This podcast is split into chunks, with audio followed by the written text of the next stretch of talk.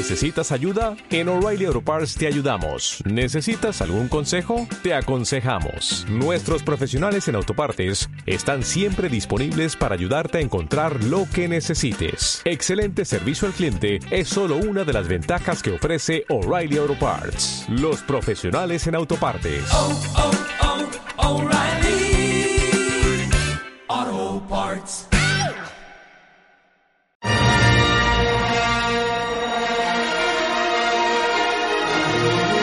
El cine, desde una perspectiva espiritual. Matrix, El efecto mariposa, Lucy, Constantine, Inception y Sense8 son algunas de las películas que hemos abordado en Tribune Espiritual. Acompáñanos todos los sábados a las 2 de la tarde, hora Ciudad de México, a través de Bytes Radio en TuneIn o en la transmisión en Facebook de Mensajes del Corazón.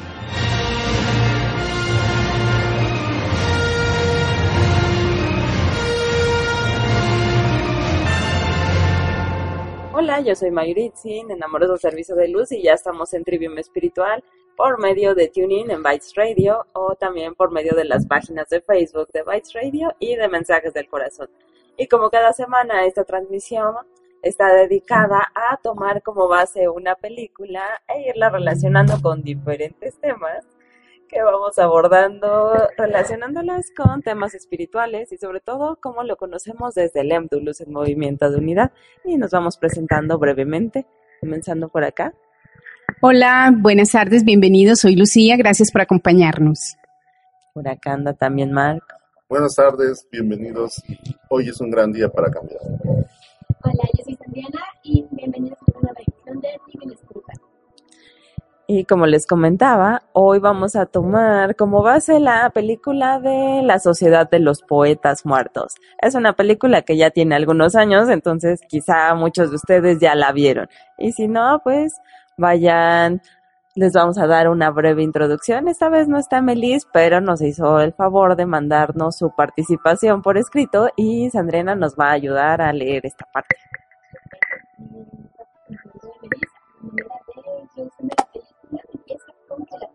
Eh, realizada en el año 1989 y fue dirigida por Peter Weir y Tom Schulman.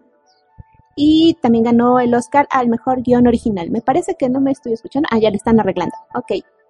En esta película se ve que todo se desarrolla en la Academia Welton. Esta academia se caracteriza por formar jóvenes de una prepara- eh, excelente preparación académica. Incluso estuvo en el primer lugar de todas las preparatorias de Estados Unidos. Pero todos, bueno, se puede ver en la película que sus métodos son un tanto estrictos al momento de formar a sus estudiantes. Y pues como todo, también están los estudiantes que hacen la contra y que son los protagonistas de esta película. En este caso estamos hablando de Neil Perry, Don Anderson, Knox Overstreet y Charlie Dalton, entre otros. Y ellos ya, como saben, tienen unos cuatro pilares en los cuales se forma la educación de la institución, pero ellos lo hacen un poquito más digamos, Extremo. extremo y rebelde. Y dicen que para ellos sus pilares son travesura, horror, deshonor y excremento. Entonces estos chicos, a, manera de hacer estas bromas, tratan de salir de la presión que ellos tienen por ser unas personas que cumplan con los estándares de sus padres, porque casi, casi los padres van y los votan en la escuela y dicen, ustedes encárguense de mis hijos, edúquenmelos, pero los quiero lo más formaditos y que se ajusten a todos los Que no estándares. se salgan de las normas. Que no se me salgan de las normas. Aquí en México decimos que no se me salgan del huacal, pero tendríamos que explicar qué es un huacal, pero digamos que no se salen de las normas y de lo que la familia piensa. Como es. una pequeña cajita. Podría ser. que De madera. Es de madera. Ajá. Las frutas y las verduras. Bueno, entonces estos chicos tienen esta rutina diaria de seguir reglas, estudio y ser los mejores estudiantes porque la competencia es muy dura ahí adentro, hasta que llega un personaje muy interesante en la persona de John Keating, que sería su profesor de inglés. Este personaje, desde el primer momento y desde su primera clase, les da, ah, les dice que las cosas no van a ser como normalmente ellos han llevado las clases. Incluso los incita a que rompan la introducción del libro de poesía, porque es muy estricto y no tiene nada que ver con lo que realmente es la poesía. Entonces, este personaje, aparte de que les hace un shock total con respecto a cómo habían venido trayendo todas sus lecciones, también los impulsa y les da ese ánimo o les fomenta esa pasión para buscar una forma diferente de llevar su vida, de aprender otras cosas, de vivir por sus principios y de buscar algo más. Entonces, también les abre la mente en ver más allá de lo que pudiera ver en la sociedad, no solamente lo que le dicen, incluso de ellos mismos, que su valía no depende de lo que sus familias o la sociedad dice de ellos, sino lo que ellos realmente nacen con sus vidas. Entonces, a través del lenguaje de la belleza y de la poesía, de unos grandes exponentes de la poesía, por cierto, el señor Keating les mostrará a los jóvenes que si bien las materias como las matemáticas y el latín son importantes, pues no son fundamentales y hay cosas por las cuales vale la pena vivir y que cada segundo es trascendente para hacer algo con sus vidas. Así es, muchas gracias. Y pues esta película, a muchos nos decían inclusive que es su favorita. ¿Ustedes cómo, cómo ven esta película? ¿Creen que les deja algo? Y también lo que estábamos platicando es que dentro de esta película se ven diferentes cosas. Para empezar, cada uno se desarrolla, de, empieza a desarrollar su propia personalidad, porque muchos decían, no, es que bueno, el profesor sobre todo decía que no se podían salir de esas reglas el director y mientras el otro profesor, el de la poesía, él decía como que pues es que tienen que aprender a vivir, si no, ¿cómo van a quedar aquí?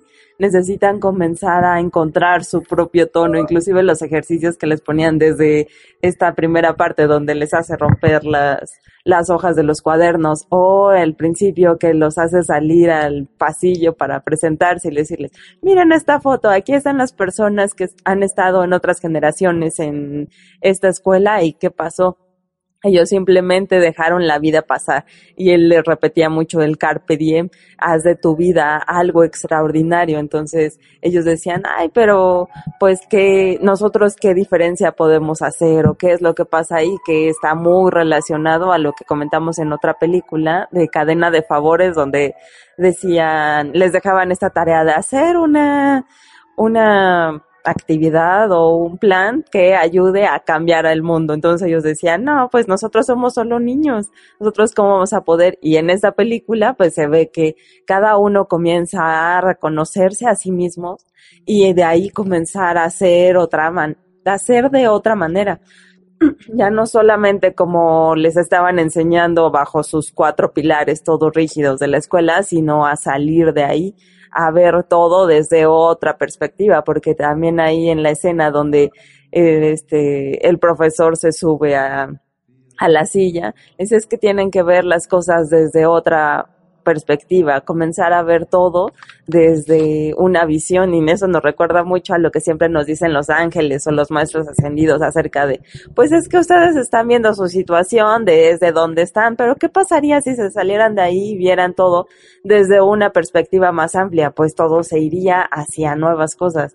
Quizá ya muchos lo han intentado o, o no lo creen así o una perspectiva más alta, porque en la película al final son en los alumnos cuando despiden a Mr. Keating, que se suben a los pupitres, no sé aquí cómo lo llaman, eh, a las mesas donde de estudio de los chicos y empiezan a ver pues como la vida de, desde otra perspectiva. Entonces voy a, la acotación que estaba haciendo Mayuritsi eh, acerca de ver las cosas de otra manera, que fue lo que para mí en síntesis se logró con el señor Keating, que ellos vieran la vida de otra manera, desde otro punto de vista, desde otra perspectiva. Sí, hizo un gran trabajo en ello, pero aún nos dirían se le pasó la manita porque realmente lo llevó hacia el extremo. Ha sido, ok, aquí están rígidos, pero ustedes pueden hacer más.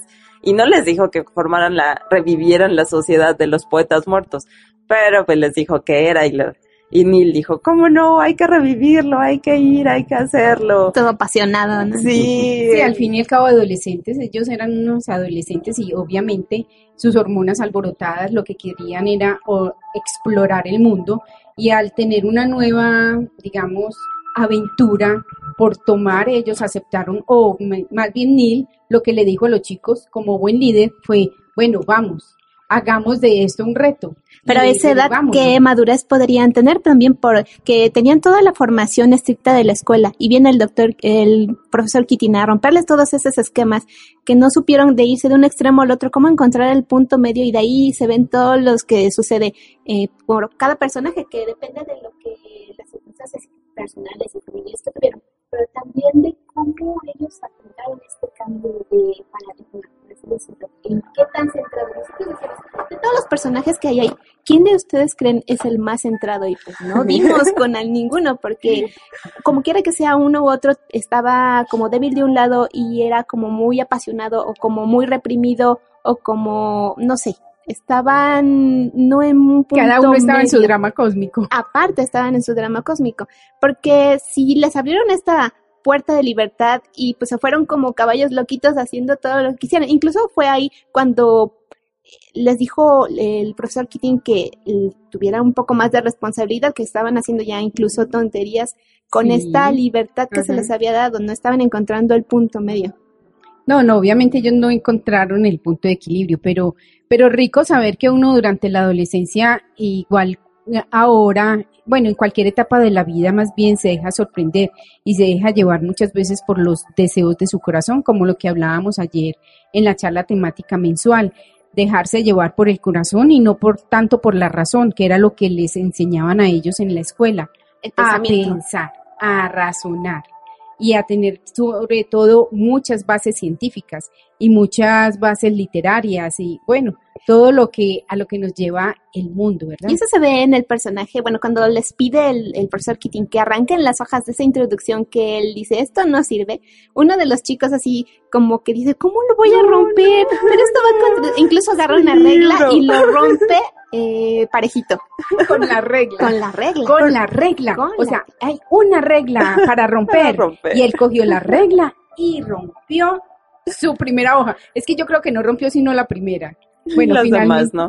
sí. Pero ahí, entonces, si buscáramos seguir el camino del corazón y aquí realmente vemos que, ok, hicieron algo que les apasionaba, siguieron su corazón, pero ahí yo creo que sería necesario poner el propósito primero, ¿no? Hacia dónde se va, ¿no? Nada más así como, ah, sí, yo quiero hacer esto, esto Como me lleva a la intuición. Ajá, y pues realmente, pues es la rebeldía, la época de la adolescencia, entonces, pues en que acabó hasta se suicidó porque no lo dejaban hacer lo que él realmente deseaba.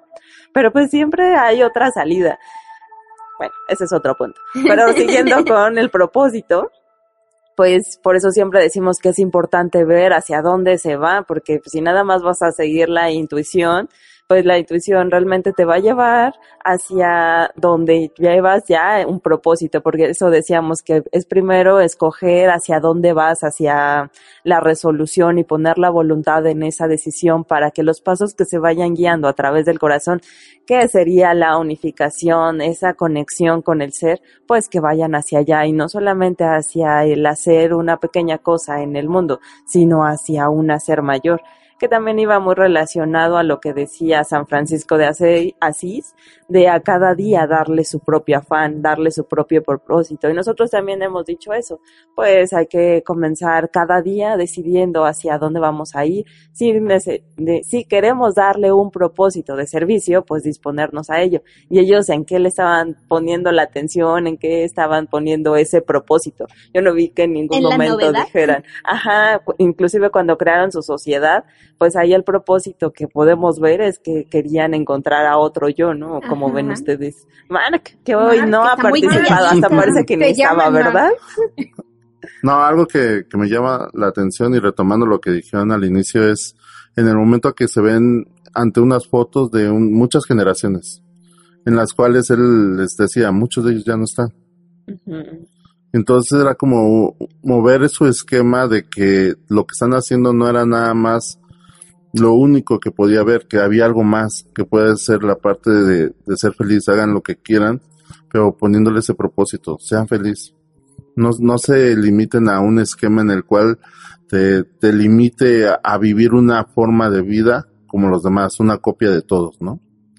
Y la otra parte donde me llamó mucho la atención fue cuando se subieron a la mesa de estudios y los hace ver un algo diferente a lo que están acostumbrados, ¿no? Porque no sé si ustedes alguna vez lo hicieron en el ejercicio, te subes y se ve diferente. Yo sí A mí lo me hice. ir a la azotea o aquí, como estamos en. México, en la Latino, en la Torre Ah, Latino sí. está muy bonito.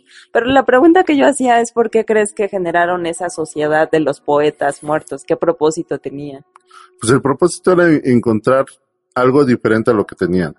Y es para mí la búsqueda de una id- identidad.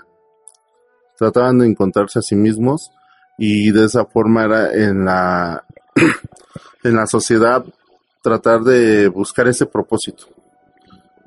Que ya no fuera sobre el esquema, sino algo más allá. Era como esa parte de encontrar lo que te hace falta para llegar a lo que tú quieres. Era como su espacio de libertad, ¿no? Exactamente, donde se podían expresar y Ser había ellos. algo más. ser ellos mismos eh, y sí, y actuar libremente, porque empezaban a sentirse limitados, como dice Mark. Empezaban, más bien Pues, como más que ya se habían Ya cansado. habían de llegado, limitados. Bueno, sí, Vino del señor Keating y les dijo, muy- ¿qué creen? Hay un nuevo panorama y de ahí se fueron. como nos dice Blanca Ornelas, Exactamente. ello, él vino a romper sus paradigmas. Entonces ellos vieron como una luz donde por medio de la cual ellos podían estar a sus anchas y compartir con sus compañeros lo que ellos realmente pensaban, sentían y eran.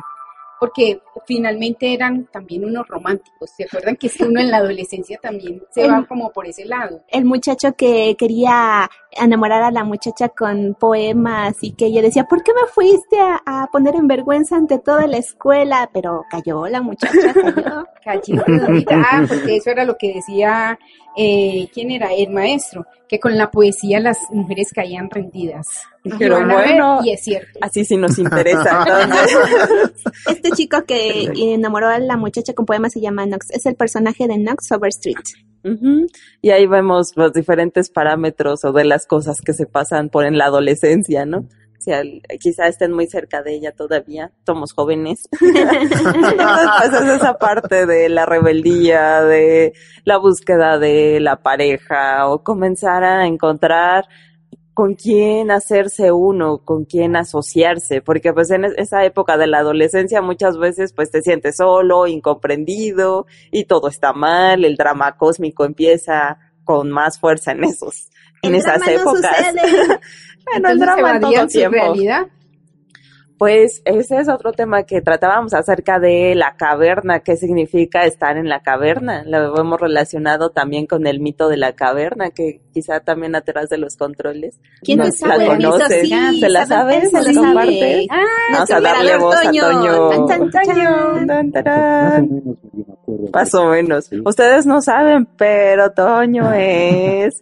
Estudiaste Soy pedagogía y sabe un poco de muchas cosas. Y cuando decimos algo raro nos ve feo. Sí. Entonces mejor no metemos la pata y le damos voz. Pues la...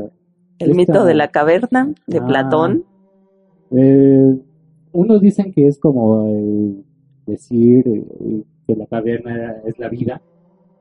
Y ahí es donde dicen, la- no sigas la luz. ¿no?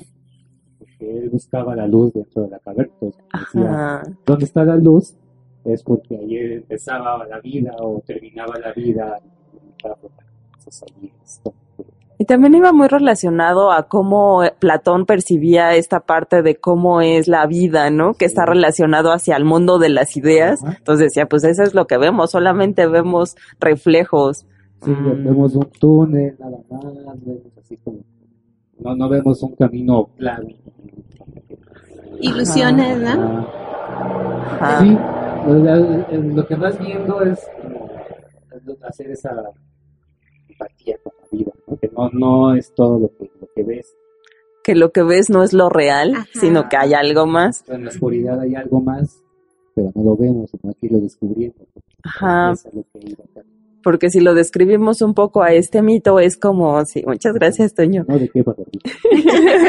No estaba listo, pero. Pero, pero tenía su micrófono y nos señaló, pues había Sí, que sí, darle voz.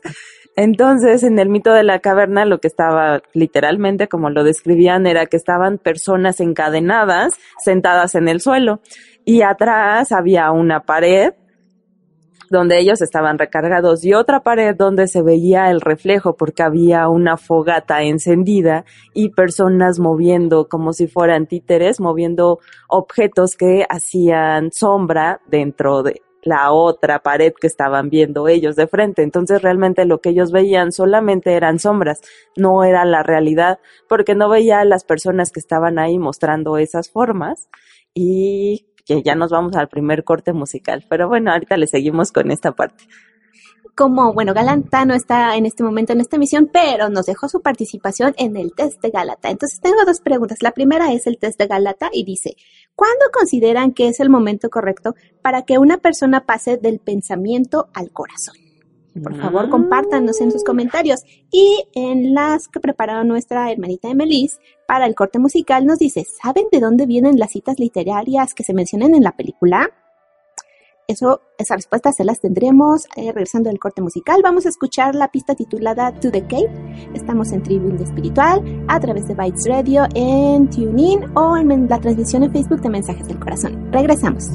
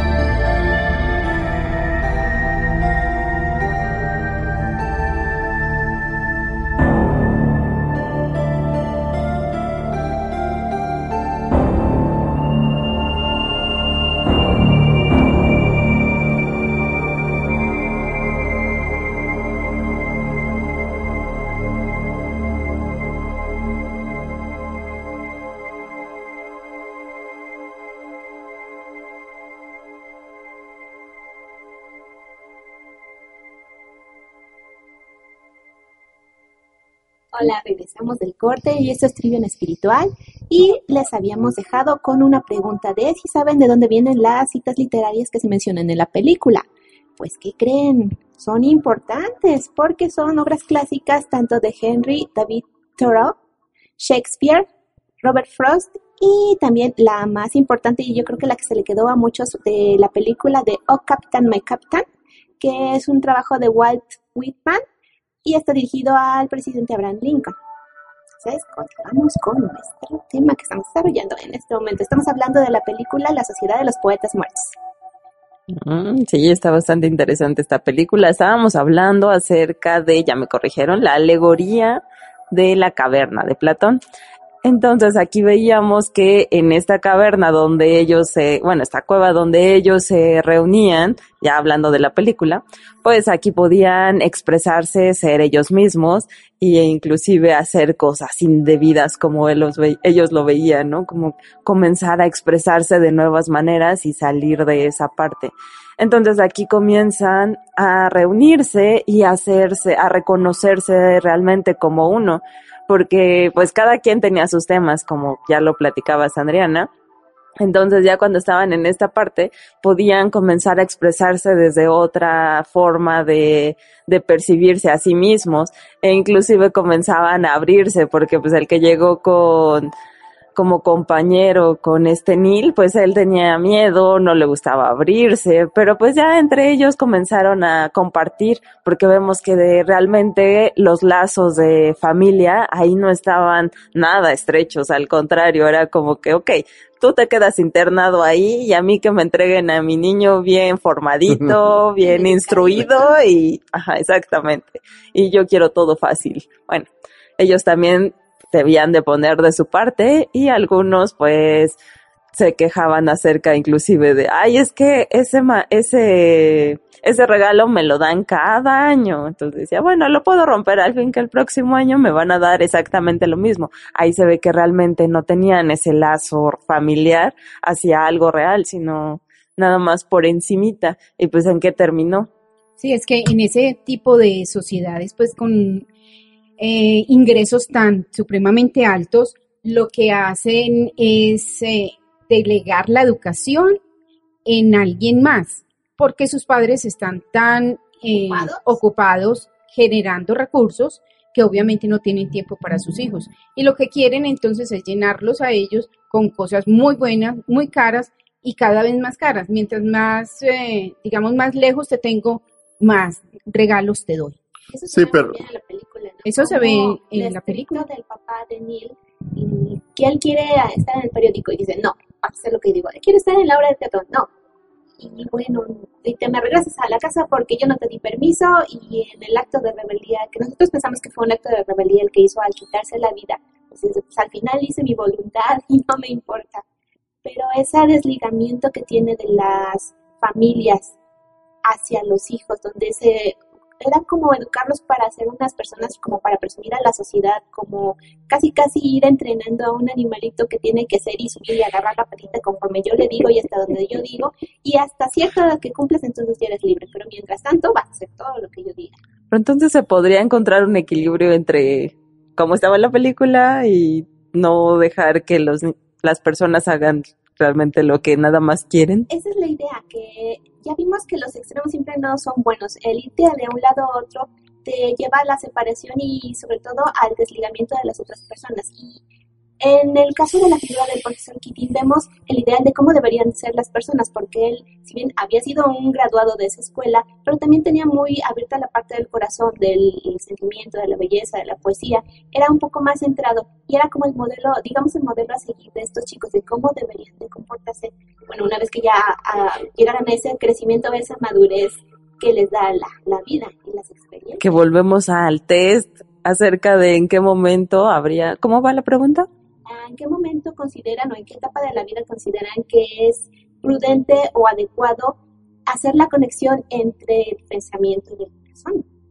Yo digo que Encontrar desde ese siempre. equilibrio. Desde siempre es más, la, este tipo de educación es lo que hace es cerrarnos el corazón y llevarnos siempre a la mente, como lo comentaba yo ahora. Yo digo que a, a nosotros en, en todo tipo de lugares o, o de espacios en los que estemos, bien sea el familiar, el escolar, el laboral, siempre deberíamos seguir el camino del corazón, independientemente de si nos van a lastimar o no, no.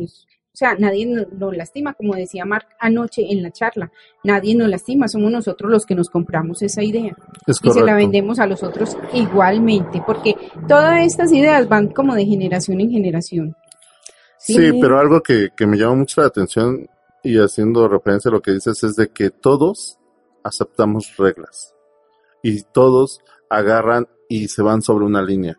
Son como demasiado cuadrados. Yo veía a los padres en la película y a los hijos y los querían formar como ellos fueron formados y era como una cadenita que, que era lo que quería hacer el profesor, el Pues profesor eso también romperlo. pasa en la sociedad normal, ¿no crees? Sí, No, no, nada sí. más en la película. Pero, pero hoy como que ya, ya hay un poquito más de apertura de poder decidir. Creo que se abrió un poquito más a comparación de antes. Antes yo los veía así muy demasiado cuadrado. Pero la, la oportunidad o lo que hemos siempre hemos dicho, ¿no? La guía, ¿no? Entonces la Alguien invitación diga, de los padres que nos exacto. están viendo sería ayudar a sus hijos a sentirse Es seguros, a encontrar esta conexión con el corazón y que no solamente lo pueden hacer a través de la racionalidad, sino hacia esas intuiciones y a confiar en sí mismo y sobre todo a sentirse seguros de que hay algo que los sostiene, ¿no? Que los acompaña, porque pues ya es la, el tiempo en que muchas semillas estelares comienzan a encarnar, entonces ya cuando comienzan a decir que perciben cosas que las personas normales no perciben, que escuchan voces o que empatizan tanto con la persona que saben cómo se siente a pesar de que nadie comente nada, pues cómo reaccionan ustedes. Ya muchos ya comienzan a ver que a qué se debe todo esto.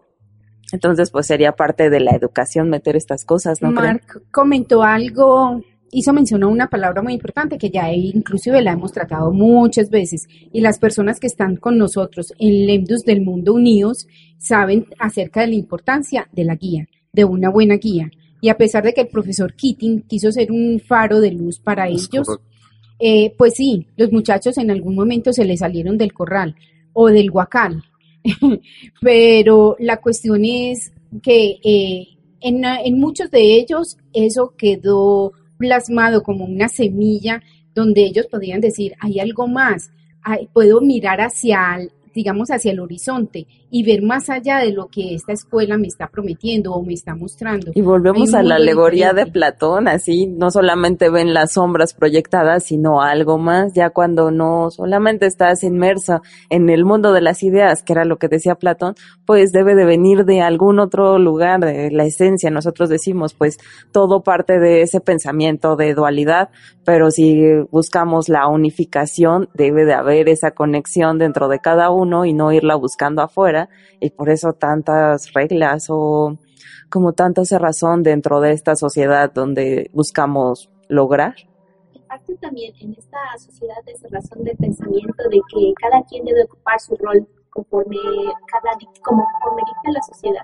Cómo toman la parte de la culpa todos los involucrados sucede este evento del suicidio, del suicidio de Neil, donde están buscando, yo no tuve la culpa, yo no fui, él pues, se quitó la vida por las ideas que les mandó este maestro que era subversivo y iba en contra de todo lo que pensamos. Entonces, obviamente buscaron un chivo expiatorio y ¿quién creen que fue?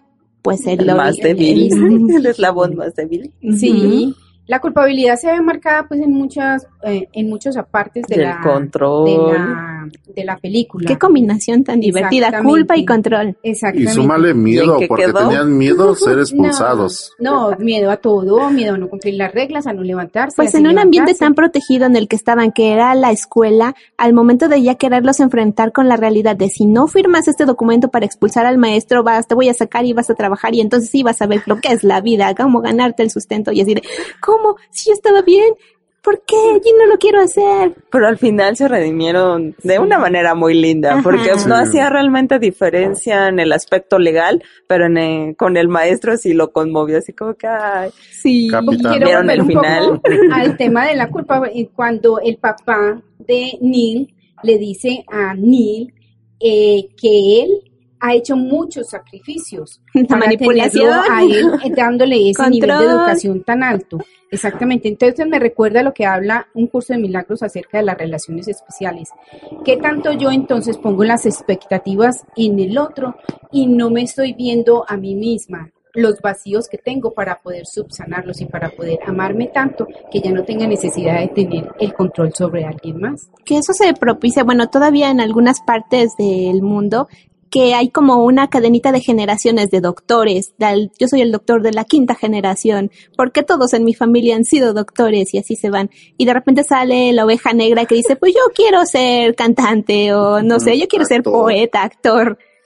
Sí, algo así. Pero entonces la cuestión es que nosotros debemos encontrar nuestra propia voz y nuestra propia misión en el mundo. como en el ejercicio que Sí. les puso este el maestro que les hace caminar, y dice, yo no quiero caminar, yo ajá. quiero correr, yo quiero esto, entonces ahí no encuentra caminar. su propia voz, Ajá, exactamente. Porque hubo uno que no caminó y dijo, no, pues yo no quiero caminar, esta es otra opción que yo puedo tener en la vida. Y sí, en Ujú, realidad. Es encontrar la propia Ajá. voz, como haces.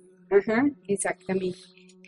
es, es pues demasiado bonito ver cómo él eh, los fue moldeando, cambiando ese pensamiento. Pues les fue rompiendo todos sus esquemas. Total, Sí. y todos sus paradigmas. De Eso hecho, fue lo bonito. de hecho, algo que me gustó mucho de él era de que silbaba. Ah, feliz.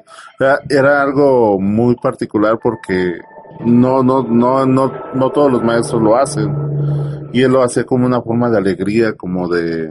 ahí se denotaba su flexibilidad y que no era tan estricto y tan así como cuadrado como los otros maestros, porque incluso cuando estaban rompiendo las hojas de la introducción, ya entró un maestro y ¿qué están haciendo? ¿Qué está pasando aquí? Y de repente sale el profesor Kitín con un cesto de basura y dice, ah, profesor, ay, ¿estaba usted aquí? Ah, no lo vi. Y bueno, sigan con lo que estaban haciendo. Pues no pudo hacer nada porque estaba bajo su jurisdicción, era su salón de clases. Pero cuando ya sucedió toda esta situación de que él era el chivo expiatorio, pues hasta gozó como lo iban a, Sacarlo. a sacarlo y que, ¿qué estás haciendo? Y te lo dije y vete. Pero cuando los chicos se comenzaron a subir a sus pupitres, No se pudo puso hacer bien. nada. Sí, fue su Pero el impotencia. director, ¿no? El director sí. Ajá. Pero qué tan cuadrado estaba de plano. Sí, ese era su, era como él entendía la vida y ya una persona tan adulta es muy difícil que cambie su esquema. Como dice acá. A menos que ya haya fondeado, como decimos. que haya Difícil, caído. pero no imposible. Exacto. Sí, sí, nada es imposible, ¿verdad? Sí, Pero no. para una persona como él, pues tal y como lo presentaban en la película, era muy difícil que cambiara, pues porque ya tenía todo su esquema de vida montado sobre esa imagen de que yo tengo que ser rígido, rígido para poder imponer una disciplina, porque yo soy el que mando acá. Pero ¿cuáles serían algunos de los motivos por el control? Porque ya se lo veíamos en la película de los otros, de este, la mamá, cómo controlaba todas las llaves, todas las puertas, y que era, se veía un control evidente de lo que, de la situación. ¿Qué denotaba este control? Un Miedo. miedo. miedo, Un miedo. Simple, simple y físico miedo. ¿Por qué? Porque él no quería perder la posición que ya tenía en la vida, a pesar de que de ser un hombre tan viejo que ya debiera estar cuidando a los nietos, como decimos nosotros. No, él quería y estaba agarrado, enganchado a esa posición social A lo que y conocía. laboral que tenía, exactamente. Eh, quiero hacer una acotación aquí que dice Lina María acerca de la educación precisamente, que muchos que los muchachos de hoy en día o los jóvenes de hoy en día no quieren seguir tan siendo tan rígidos o recibiendo una educación ¿Sabe? tan rígida. ¿Por qué decir? Sí, y también ahí lo vemos con los llamados niños índigo que vienen a romper esquemas, a romper reglas, así de yo por qué voy a hacer eso, yo por qué me voy a formar, esto no tiene sentido y pues cómo le explicas a un niño, pues ya se las van ingeniando las mamás, ¿verdad? E inclusive pues ya van rompiendo ellas mismas el paradigma porque hemos tratado con personas, con niños que son más sensibles, que ya van en otro desarrollo, dice, es que yo le digo una cosa y ya me explica, dice, pues ni cómo decirle que no, la verdad es que sí tenía razón a su manera, entonces pues llegamos a un acuerdo. Digo, ah, pues qué bonito que se den a esa tarea, no solamente de tomar el control por el miedo de, pues a cualquier cosa, ya sea de un estatus, de lo que sea, pero pues quitar ese miedo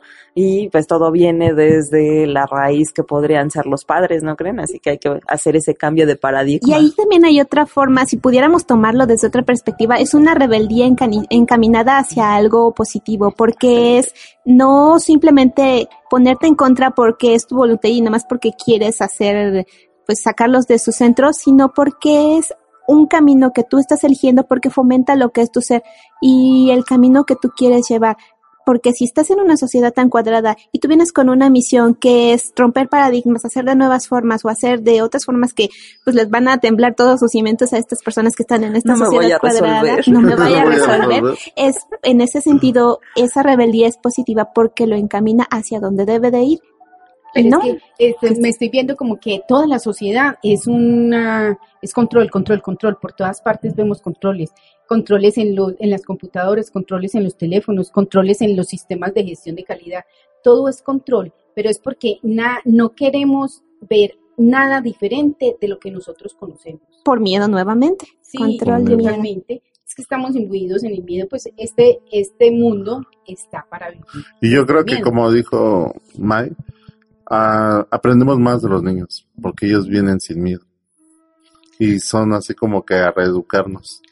Y ya nos vamos al, si- al segundo corte musical. Va a dar introducción. Así es, ¿sabían que el personaje de John Keating realmente existió? ¿Fue basado en una persona real? Les vamos a traer la respuesta regresando del corte musical. Vamos a escuchar la pista titulada Kitty's Triumph. Estamos en Tribu en Espiritual a través de Bytes Radio en TuneIn o a través de la transmisión en Facebook de Mensajes del Corazón. Regresamos.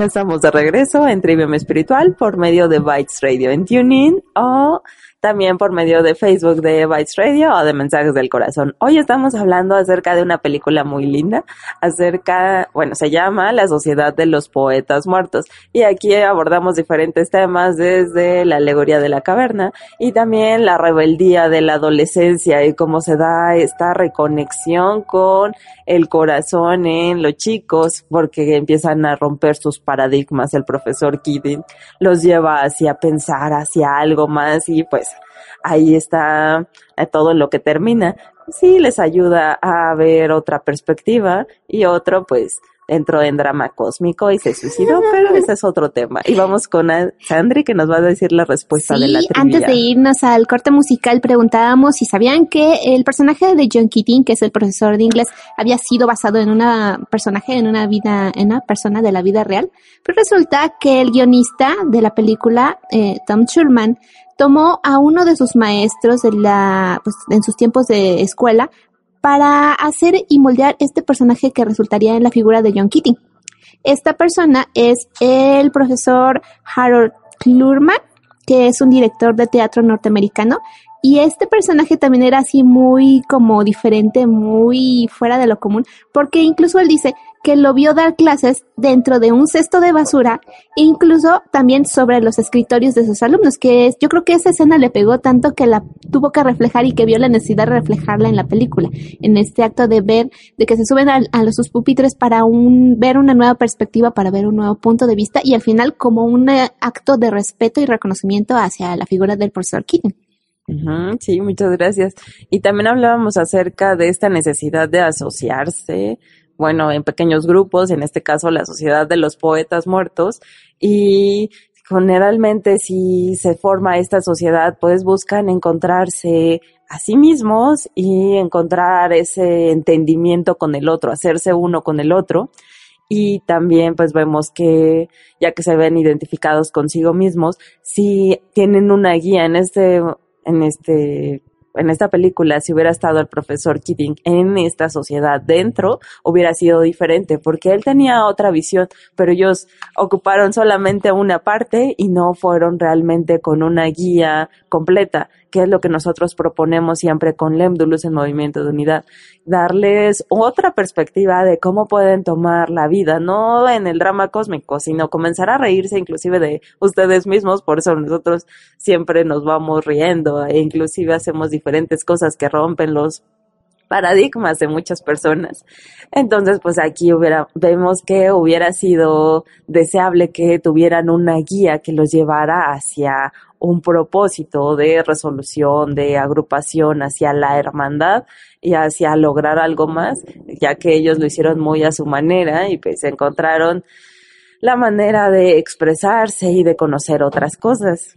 Ellos realmente no buscaron la guía, porque lo quisieron hacer solos, ¿verdad? Pues eh, El- como que se cegaron, ¿no? Entre esta libertad que tenían. A Parte ver, de pero su en rebeldía, algún ¿no? momento de la película, cuando el, uno de los chicos coloca en el periódico de la escuela un artículo acerca de la. Sociedad de los Poetas Muertos, ya este profesor, el, el señor Keating, debió haberse dado cuenta. De pronto, bueno, por temas de- del guion, no se metió lo suficiente como para decirles, bueno, esto es por aquí, vámonos por allá. Es decir, imponer un tanto la experiencia que ya él tenía. Pero sería imponer. Pero sería imponer, sí, porque él era también un alma como libre, muy también de hacer a sus formas, hacer, y por eso mismo él también les dio esa libertad. Tal vez ahí no dimensionó que las cosas se pudieran haber salido de control, que no hubo esta guía y que era necesaria esta guía, que al darle estos paradigmas nuevos, pues iba a suceder estas cosas. Y en ese sentido, de que no vemos que no había guía o que no había una figura a la cual pudieran guiarlos, también lo vemos en la sociedad. ¿Cuántos de nosotros eh, incluso los papás que ahora están recibiendo a tantos niños que son tan diferentes, que ya vienen más despiertos, con los dones más despiertos, que, no saben cómo manejarlos, que no saben cómo encaminar a sus chicos. ¿Cómo estas personas pueden acceder a una guía o cómo se pueden ellos ah, dar esta educación o proporcionarse esta educación para que ellos también puedan avanzar en su camino, pero también ser guías de otras personas? ¿Cómo podrías tú a quién te, a quién te diriges que pides ayuda.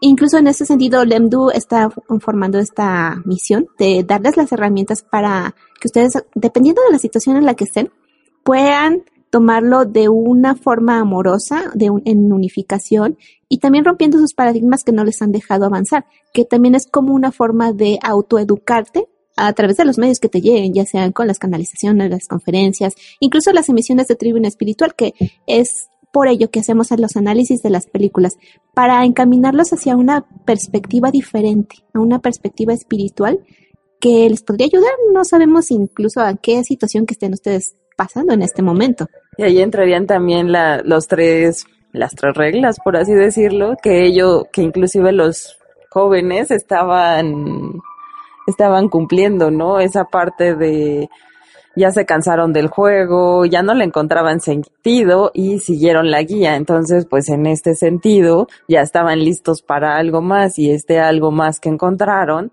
fue el de pues la sociedad de los poetas muertos. Su desfogue, ¿no? De la realidad Ajá. tan cuadrada.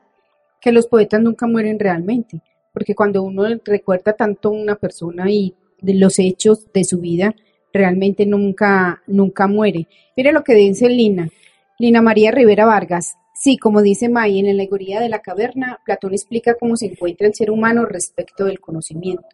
En esta teoría, Platón nos muestra cómo podemos captar la esencia de los dos mundos. Uno, la realidad o el mundo a través de los sentidos, parte sensible como lo es a través de la música, la poesía, como en la película. Y todo lo que genera la sensibilidad en el, voy a bajar, en el ser humano. La otra realidad se hace a través de la razón, como en la peli, que se quiere seguir con la educación tradicional y que es lo que dicta la cultura y en la que se debe encajar sin romper esquemas. A mí me gustaría retomar lo, de esta Sandriana. Considero que estos programas son una forma, una alternativa para esos padres que están desesperados para poder educar a, un niño que tiene abierto ya los dones y, y que ya vienen con otra mentalidad más despiertos. Y considero que todo lo que estamos realizando es para que ellos vean un nuevo panorama y lo puedan ver y puedan guiarse porque al final del día pues necesitamos una guía, ¿no? Y hay que Nadie pedir la guía solo. también, ¿no? Pero levantar la mano también y pedirla es cuestión de humildad y cuestión de, de que nosotros podamos reconocer que no somos uno en el mundo.